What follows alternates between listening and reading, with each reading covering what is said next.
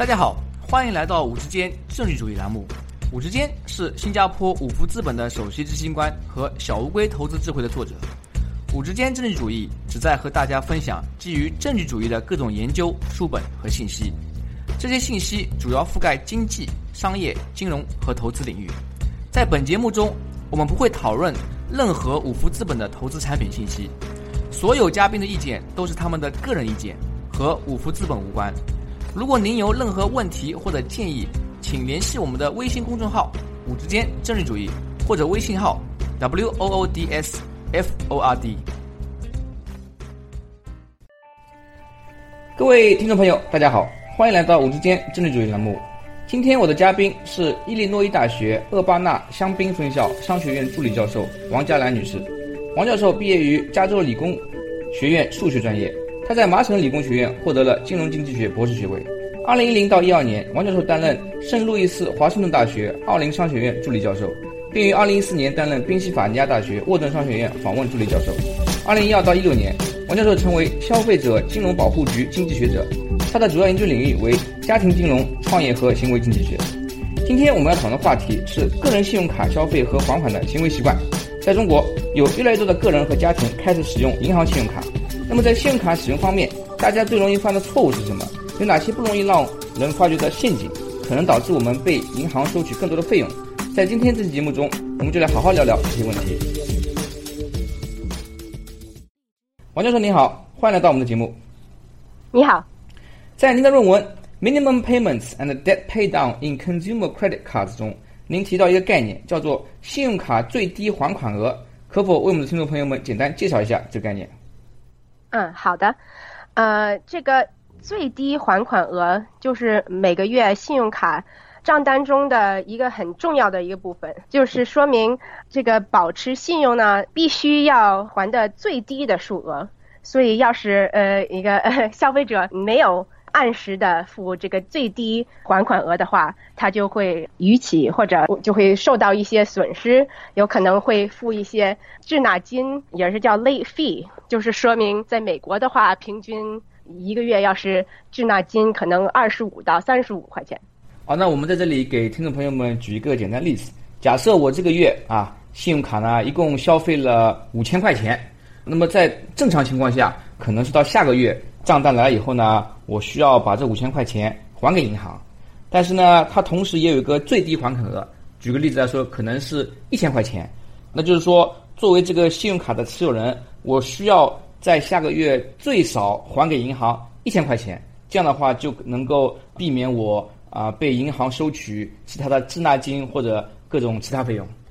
啊，对，可是就是小小的一个区别是，在美国的话，最低的还款额一般来讲是很少的。虽然你的消费有可能好几千块钱，也有可能是嗯以前消费的过去的一些月，最低的还款额有可能就是余额的百分之二左右。哦，那就是说，呃，消费一千块钱，只是需要还二十块钱啊，一个很低的最低还款额。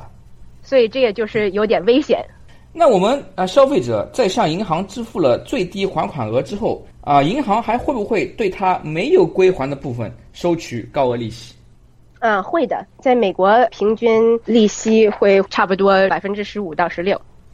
啊，就是说，那回到我们刚刚的例子，假设我这个信用卡消费了一千块钱，然后呢，我还了最低还款额，比如说二十块钱，啊，那么还有九百八十块钱啊，是我欠银行的。那银行就会基于呢我没有还给他的九百八十块钱，收取差不多百分之十五到百分之十六的利息。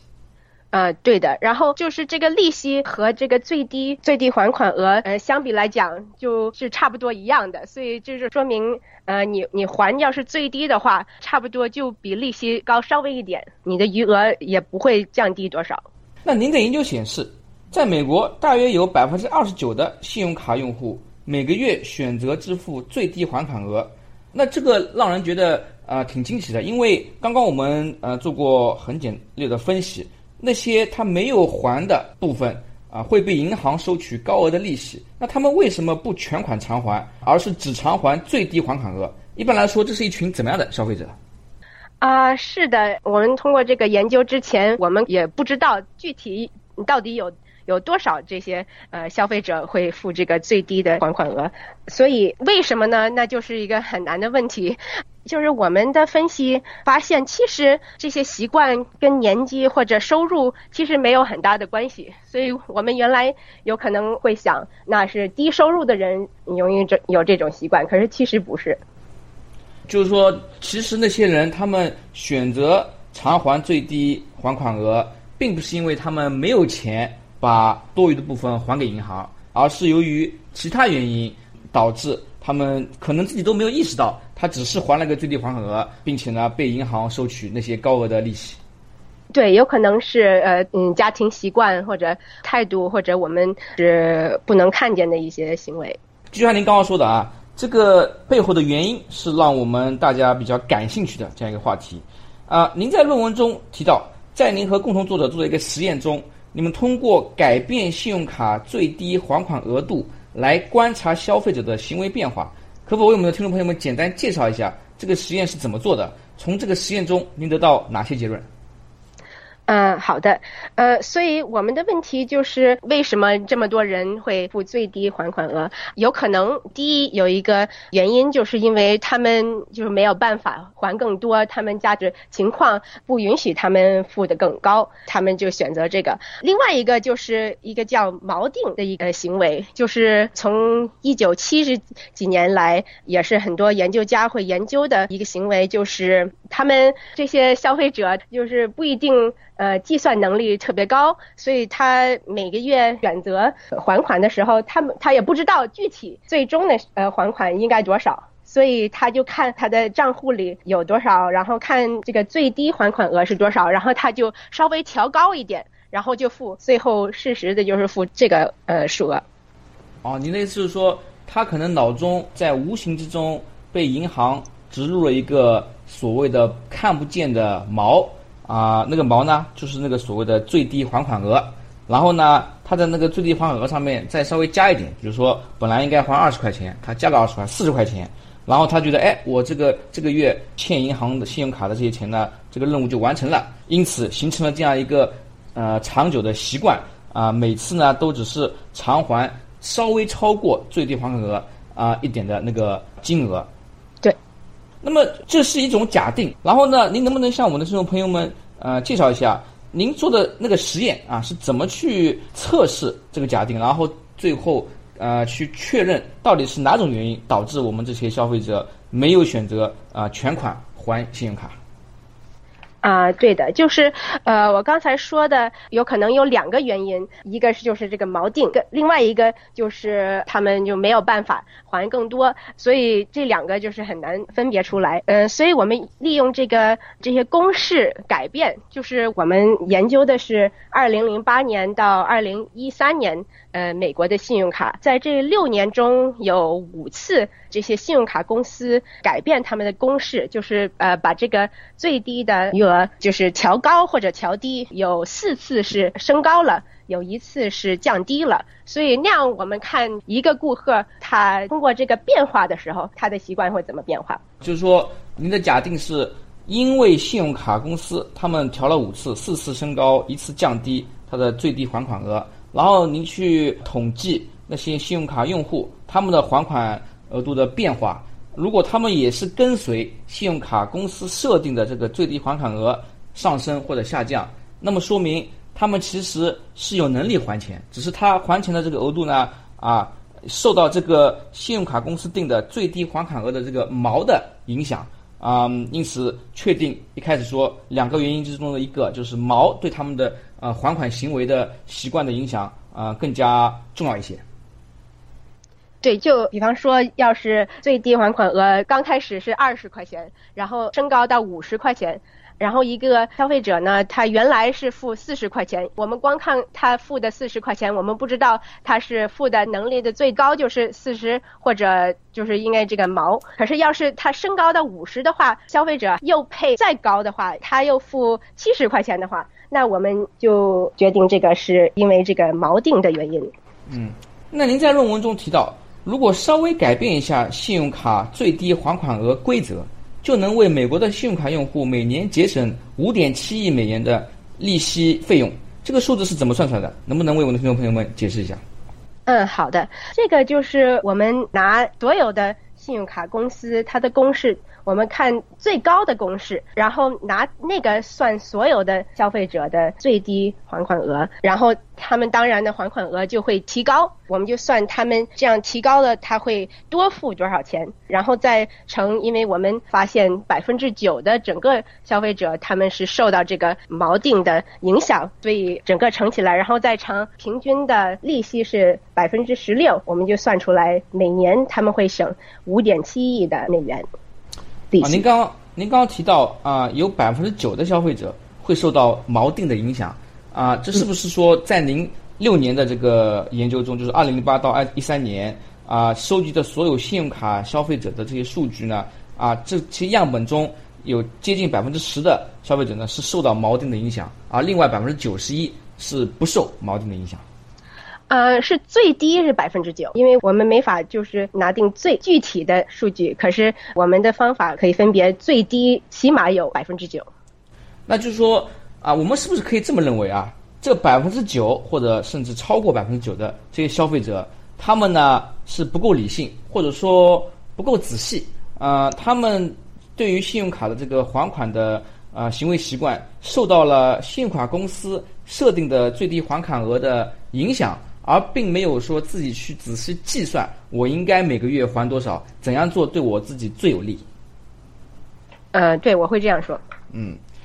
同时您在论文中也提到，美国有一条法律叫做《Credit Card Accountability Responsibility and Disclosure Act》，简称 CARE Act。该法令规定，银行在向用户发信用卡账单时，需要显示信用卡用户欠款余额在未来三年摊销的数额。可否向我们听众朋友们解释一下，为什么政府会要求银行这么做？显示这些信息的目的是什么？这也就是因为这些政府有一些关注，呃，这些人民金融常识的一些缺乏，呃，然后也有这些锚定的一些概念，所以他们没有做我我们这样的研究。可是起码有一些这种概念，所以要是让消费者看见他具体三年之内会消费的这个利息的话，会帮助他们付得更多。哦，就是说，在我这里啊，让我想到像这样的一个提醒，就告诉你，如果你没有把你的信用卡啊账单还清啊，如果你只是还，比如说最低还款额或者是啊超过最低还款一点点那样的数额呢，那么你对于银行欠款会导致你多付多少利息？这有点类似于啊，我们去买香烟，香烟上面写着吸烟有害健康，然后放一张照片说那个肺啊被香烟熏的。啊，很难看，是不是有类似的效果？就是警示我们的消费者要注意自己的信用卡额度以及啊欠银行的利息。对对，是类似的。您的研究同时显示，Care Act 对于信息披露要求似乎并没有改变大家在信用卡还款上的消费习惯，这背后有哪些原因？那有可能有很多原因，我们猜想一下，就是第一原因，这也是表示政府有一点落伍，就是说明，呃，现在有很多消费者就直接上网付款，他们就不会看他的那个账单，所以这个提醒他们不一定关注。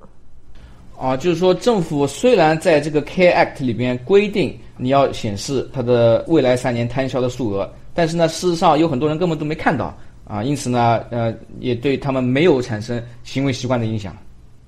对，光在账单上显示，可是不一定在网站上。然后我刚刚在想啊，那个信用卡公司他们定出这个所谓的最低还款额，是不是有点类似于一个诱饵？就是说，他让你感觉好像，哎，我每个月消费呃两千块、三千块，其实我不用还你两千块、三千块，无形之中呢，鼓励那些消费者。啊，不管是有意也好，无意也好，去向信用卡或者银行借钱，然后呢，就成为这种高利贷贷款的消费者，在无形之中被扣了很多高额的利息费用。我觉得是有道理的。在九十年代，这些信用卡公司把这个最低的还款额是降得越来越低，原来是可能百分之十到百分之五，然后到目前现在就差不多百分之二。从这前十年可能稍微往上看着这个 Card Act 之后，他们他们提高了一些，可是还是比过去的时候会低的。综合您的研究发现，我们普通消费者在信用卡还款方面。应该采取哪些选项，或者是呃注意哪些地方？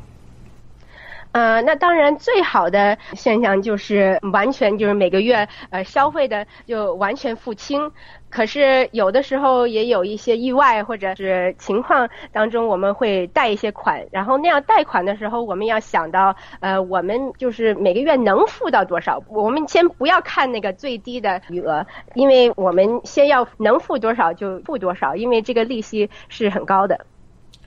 所以说，其实这里的道理啊。啊，也没那么复杂。就是说，第一，我们尽量不要去啊向银行或者信用卡公司欠啊这个信用卡消费。信用卡消费让很多人感觉啊，它好像是免费的午餐啊，我用了我不用还。但事实上呢，天下没有免费午餐，只人家信用卡公司和银行只不过是把钱以非常高额的利息借给你而已。所以，养成一个合理啊以及理性消费，不要寅吃卯粮，不要过度消费这样的一个。呃，消费行为习惯是非常非常重要的。然后，当你用了信用卡之后呢，在第一时间尽量把全款还清，或者尽量少去问银行和信用卡借钱。这个对我们的广大信用卡消费者来说是非常非常重要的。嗯。呃，同时啊，从政府角度来看，我们可以制定哪些政策来帮助消费者养成更好的信用卡使用习惯，帮助他们省点钱？呃，我们可以看那个 Card Act 的例子，就是有这些提醒心理，那样的话就会可以帮助这些锚定的行为的消费者，然后也不会伤害这些真正是呃家庭情况不允许他们付更多款。可是我们也看到这也是很难的，因为有很多消费者他们也不会关注这些提醒。第二呢，就可以要求所有的信用卡公司提高他们的呃最低还款额。对。这个也让我想到啊，呃，Richard Thaler 写的啊那本书叫 Nudge，就是说我们政府和公共政策制定部门啊，可以在一些地方呢，通过啊一些小的法令来悄悄的，或者说嗯，让人有些是啊没有意识到的啊，去影响我们广大消费者群众的行为习惯，帮助他们养成更好的啊这样一个消费习惯啊，或者做出更加理性的决策。嗯，对的，就是，可是我觉得最近 John Campbell 也是另外一个著名的呃金融教授，呃也说，在有的情况下，呃这种小的 nudge 就是像 Thaler 说的，它的效果不够大，所以这个信用卡的例子有可能就是这个情况，就是说明那个 Card Act 就是根据那个 Thaler 说的那种小小的提醒，可是我们也发现它没有很大的作用。嗯，所以要真正帮助的话，呃，就就可能 需要更多强大的改变。